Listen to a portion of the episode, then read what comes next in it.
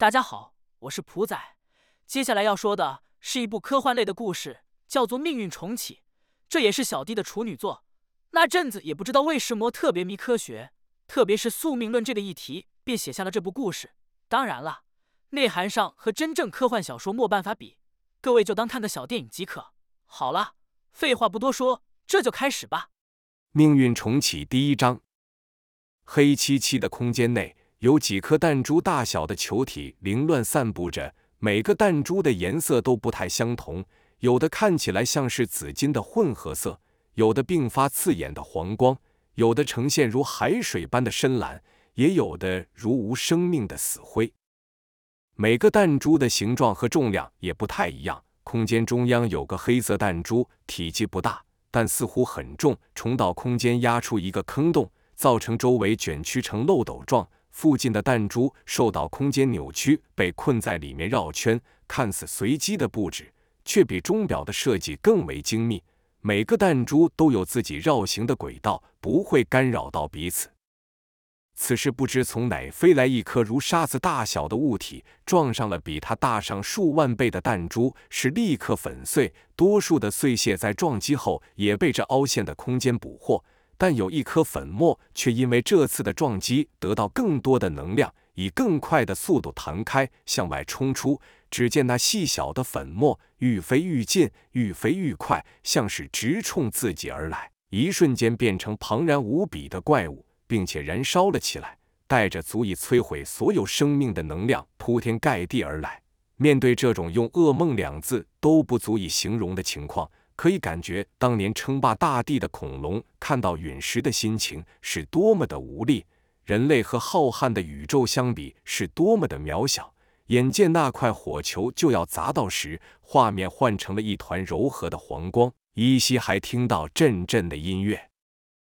闹钟响起，不知从何时开始，丽君的梦境总是在一团柔和的黄光内突然结束，就好像看到剧情正精彩的部分突然插进广告一样突兀。起身梳洗，打开电视。一连串的动作在丽君脑子还没清醒的情况下完成，跟着叹了口气，为新的一天默哀。接下来长达数小时的上班时间，他自嘲是一种灵魂离体的状态。丽君在一家科学杂志的分公司上班。虽然丽君来到这家公司已经超过七年了，但不幸的是，在她进来后的第二年就遇到景气寒冬。平时老板都说人才是公司最重要的资产。但业绩稍微有点下降，老板做的第一件事就是裁员，一直到现在也没有再招新人，所以丽君在部门里仍是资历最浅的。丽君一向都比其他人早到，负责开门、打扫，并把当日报纸放到老板聪山桌上。聪山是这分公司职位最高的人，除了计算退休金外，不参与任何事情，说是充分授权，但每个人都知道。他是在推卸责任。聪山心中盘算着，这样不管发生什么事情都不会影响到那笔丰厚的退休金。早上好，郭组长。丽君礼貌的打招呼。郭组长是丽君的上司，也是第二个进公司的人。因为个性老实、不善交际，所以一直没获得升职的机会，对丽君很是照顾。早啊，丽君。郭老打完招呼后，就在自己的位子上开始工作。丽君啊，中午能不能拜托你跑一趟披萨店？不知道为什么今天特别想吃披萨。说话的是麦克，是个尖酸刻薄的中年胖子，常随意指使丽君。顺便帮我带一杯咖啡吧。几乎是用命令的口气说话的是艾米。艾米和麦克的个性差不多，喜欢说话带刺，也常把工作推给丽君。公司内每个部门都负责特定领域的报道。丽君的部门负责生物和化石相关的新闻，郭老师这部门的组长，手下就是丽君、麦克和艾米三人。麦克和艾米见郭老在公司里迟迟没有升职，对郭老也就愈来愈不尊重。丽君随口应了一声，便盯着电脑继续进行到一半的企划案。此时，聪山懒懒散散进来，麦克一看到聪山，便凑上前说：“总公司催的那件企划案。”我昨晚加班到好晚才赶出来，一早就交给丽君了。如果有什么问题，找他就对了。能在期限内完成就好。也不知道为什么总部突然要这份报告，这也不是什么重要的事情，不是吗？聪山一边说，一边走向自己的专属办公室。一般来说，要等快下班才会再看到他。麦克口中的企划案本应由他负责搜集资料，再交给丽君撰写报告。但每次丽君向麦克要资料时，麦克就是双手一摊。随着交稿的期限愈来愈近，丽君只好一直加班。刚开始的时候，丽君对这份工作是很有热诚的。除了能够接受各式各样的新资讯外，也希望能透过文字将知识传递出去。但工作后才发现自己撰写的文章经过层层修改，变成了某种推销广告。除此之外，每天不断重复的争功诿过戏码，也已经把他的热情消耗殆尽。现在上班的时间对丽君来说就是机械式的工作。直到下班的那一刻，才能赎回自己宝贵的灵魂。下班后的丽君喜欢看书，从科学、历史到神话都是他涉猎的范围。尤其是那些名人与帝王的传记，最让他津津乐道。从这些历史的人物身上，他发现一些共通点，就是在他们的一生中，总有许多的巧合和阴错阳差的机遇，才能造就出那无与伦比的成就。每每他合上书，都有种念头浮现：人的一生是不是早就注定好了？谁能成为受人敬仰、名留千古的人物？谁又只能活在阴暗的角落，任人欺负？我的一生是否也已经决定好了呢？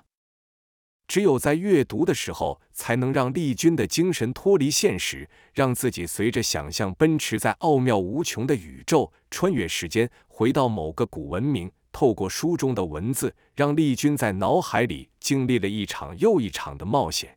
有时，他甚至觉得那些伟人们就站在他面前，诉说自己的一生是如何克服层层的障碍。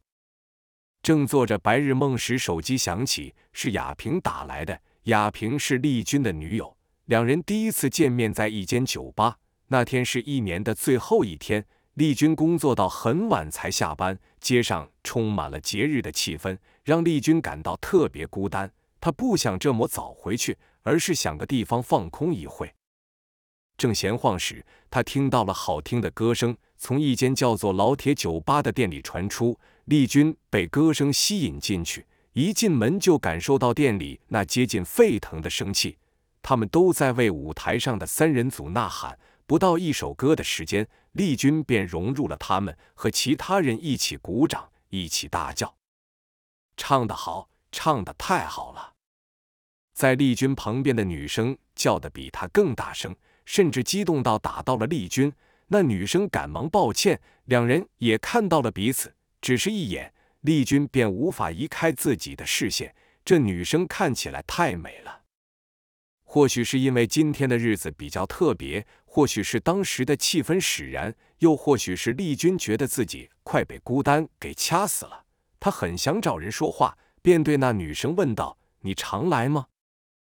那女生道：“没有，我第一次来。”丽君道：“这么巧，我也是，我叫陈丽君。”那女子也不扭捏，说了自己的名字：“我叫房雅萍。”丽君举起了酒杯，说：“嗨，新年快乐！”雅萍也拿起了酒杯，和丽君相碰，说：“你也是。”两人就这样开始聊了起来，像相隔多年后重逢的好友一样，非常有默契。当晚，两人就在一起过了，一直到现在。雅萍的个性非常直接，藏不住心里话。也看不惯职场上那些阴险的小动作，会当面说破同事间的心机，因此和同事间相处情况很糟糕，常常换工作。最近才透过关系在一间小公司做接待员。两人一起住在租来的小屋，下班除了互相当垃圾桶外，最喜欢聊的就是一个叫做黑白的制裁者。这世上每天都有人犯罪，像电影一样不断上演。法既然是人定的，自然有人会想办法来逃避。几年前发生一起随机杀人案，一伙青少年因为无聊，就随意拿住武器攻击停在一旁的轿车。轿车内坐住是刚从医院做完产检出来的一对新婚夫妇。丈夫被这群想找乐子的年轻人打到颅内出血，差点脑死；怀孕多月的妻子也因惊吓过度而流产。这伙少年的其中一位父亲是位律师，在法庭上口沫横飞的辩论，无法证实胎儿的流产和攻击事件有关联，还宣称自己家族有精神疾病的病史，要求社会给少年改过自新的机会。整个社会舆论就一面倒向支持加害人。最后，这群因为自己无聊而伤害一个家庭的犯罪者，只花了一点钱就大摇大摆的出了法庭。而那对无辜的新婚夫妻和来不及到这世上就死亡的孩子，反而没有人去关心。几天后，那对夫妻收到一封信，信里放了六张照片，正是当时攻击他们的那群人渣。每个人的脑袋都被开了一个大洞，就像她老公所受的伤害一样。信的里面还有一张没有任何文字的名片，两面印住不同的颜色，一面是黑，一面是白，因此人们就称这位神秘的制裁者为黑白。之后，许多逍遥法外的罪犯都受到了等同于被害者伤害的制裁，而这些案子里也都有黑白的影子。黑白瞬间成了近期最受欢迎的人物。他专门对付那些逃过法网的恶人，没有人知道他是谁。人们都说他是正义的使者，并拥戴他。坊间甚至出版了一系列有关他的漫画，把他描述成穿梭在虚拟与现实间的超级英雄。大家都喜欢谈论这样神秘的人物。最近有一则新闻特别轰动，是一起郊区的灭门惨案：老父亲、母亲。和儿子与伯父都被肢解的血肉模糊，其中男性的下面还被割了下来。住家没有打斗的痕迹，这些人像是毫无反抗的遭受酷刑。还有一个小女儿下落不明，警方依凶手的凶残程度推测，那女孩可能也已经惨遭不幸。为了缉拿凶手，警方开出了高额的奖金，但目前仍毫无头绪。人们早已对警方的无能失去了信心，转而期待像黑白这样的人物出现。但他就像彗星一样，突然的出现，又突然的消失。但仍可听到有关这位神秘客的各种传闻。既然工作上无法让丽君自由的表达想法，他只好将自己观点写成一篇篇的文章放到网络上。这里是丽君幻想的天地。他将看过的神秘传说和匪夷所思的历史事件全部写在里面。丽君很期待能和他人分享自己的这些发现。尴尬的是，他从来没收到任何一则通知。和雅萍在一起的时间是快乐的，但雅萍对这方面没有兴趣。她喜欢玩拼图和填字游戏。丽君渴望有人能和他聊聊这些事情。但在他的生活中，同事们整天都在抱怨，像录音机般不断的重播，内容索然无味。即使如此，丽君没放弃希望，用心的经营自己的小天地，把文章编排的如杂志般，希望有一天某个人会看到他所注意的事。在众多的历史人物中，他最崇拜的就是爱因斯坦和牛顿。他幻想着有天能亲自探访他们到过的地方。用自己的双手触摸那写出自然定律的桌椅，献上自己无比的敬意。有一次，丽君出差到其他地方，因为工作提早结束，便随意在街道逛着，很自然的来到一家书店。丽君随手抽出一本叫做《消失的真相》的书，作者是克里斯金，一个陌生的名字。书内记载了许多丽君熟悉但没想过的事情。作者将历史上许多没有记载的事情指了出来，并用了很多的照片、文献和资料等来证明他的看法。这本书大部分描述有关西方科学家的故事，也有些许二次大战、神话和外星人的事情。丽君觉得很有意思，便买了下来。丽君愈看愈被这本书中吸引，他查过书内所引用的资料全是真的，让丽君更相信作者的观点。的确，现存文献内好几个重要的人物被简单的带过，有些人物的出现和消失甚至没有记录，这让丽君感到非常疑惑。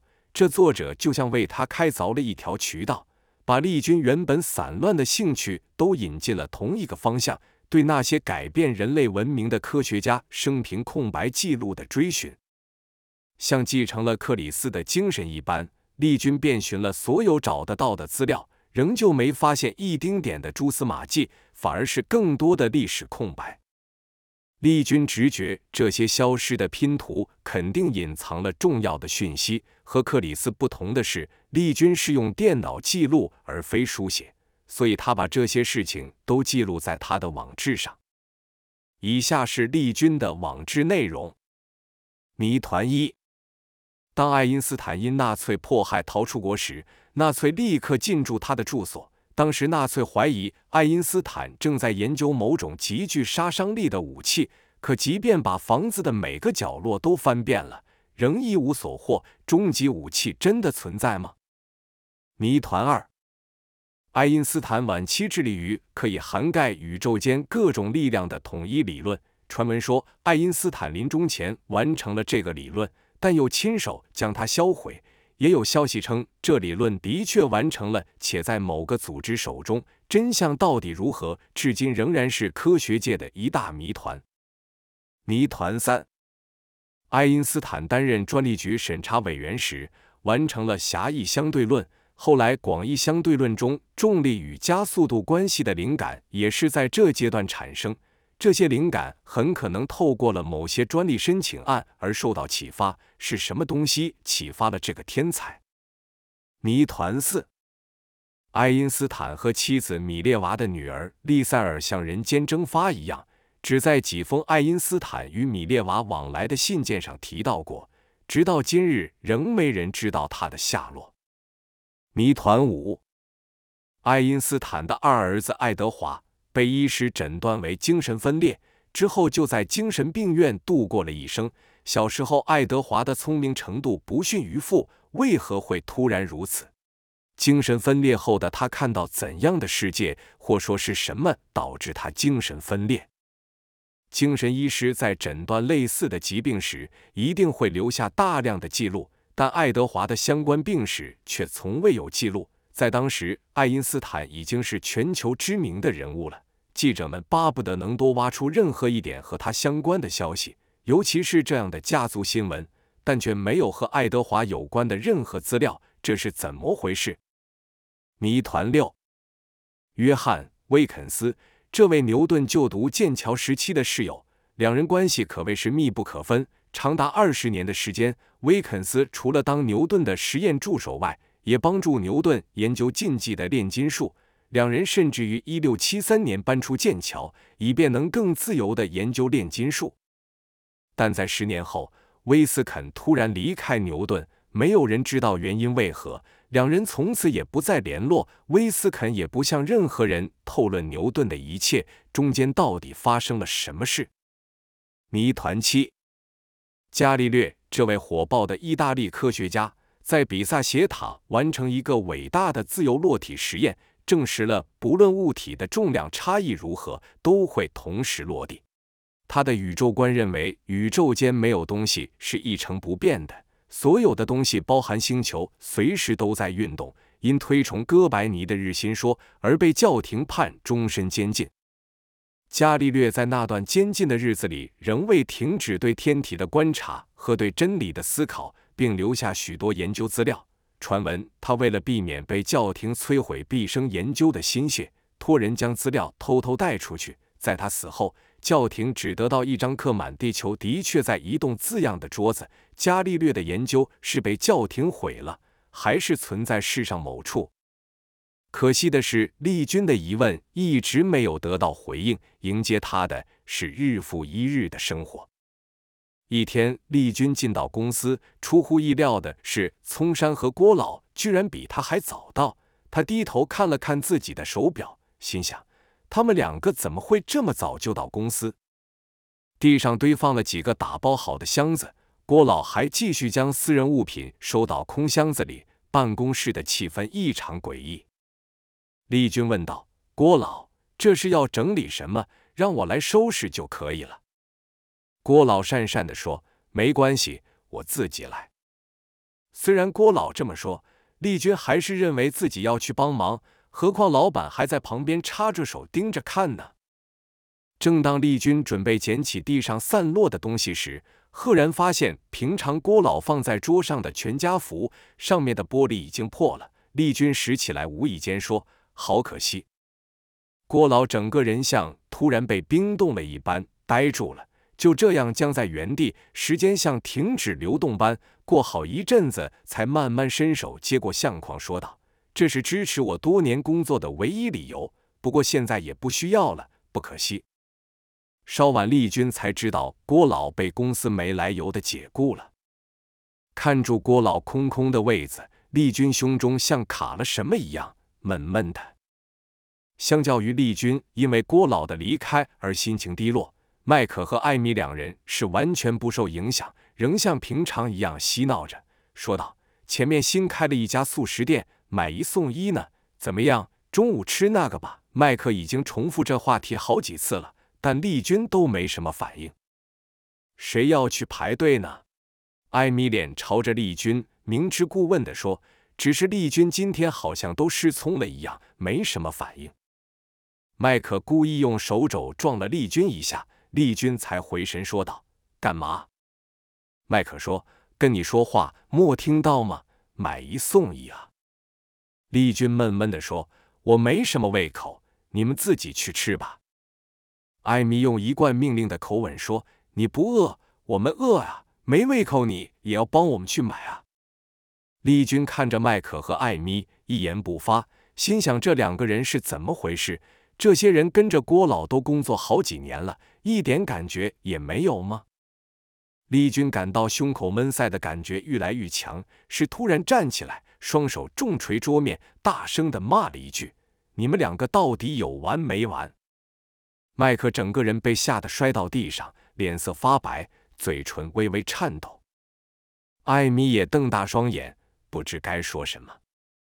跟着丽君是自顾自地走向厕所，用冷水泼打着脸，为刚刚失控的举动疑惑。自己一向很能控制情绪，刚刚是怎么了？先请个假好了，今天的精神很糟糕。下午，丽君独自走到湖边发呆。湖的对岸有个左手手臂被白布包裹住的女孩，正试图把买来的饲料拿出来，但女孩的右手好像也受伤了，以至于这简单的动作，女孩弄了好一阵子都没成功。这时，有一只大狗发狂似的对着女孩狂叫，并试图挣脱狗链，周围的几只野狗也跟着叫了起来。很快的，大狗便朝女孩狂吠冲去。野狗们像受到召唤似的朝女孩奔来，女孩看到这么多凶恶的狗朝她扑来，极度的害怕，手上的饲料盒掉落，整个人跌坐在地上，缩成一团发抖。丽君看到那群狗恶狠狠地朝那女孩扑过去，第一时间便起身朝女孩的方向跑去，随手拾起地上的石块，一路跑，一路朝狗群砸去，希望能把狗给吓跑。但他的投掷功夫实在不怎么好，没有一颗石头击中目标，但也成功的吸引了一些狗的注意，让这群狗的速度缓了一缓。丽君没有停下脚步，继续朝女孩跑去。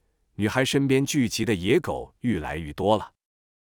此时，一只野狗张着大口朝女孩绑着白布的左手咬去，女孩吃痛大叫一声，有几只还咬住女孩的下半身，猛力拉扯。丽君一脚把咬女孩手的狗踢去，那狗吃痛叫了一声，倒在旁边，然后一边挥舞笔电包，一边大叫：“走开，离他远一点！”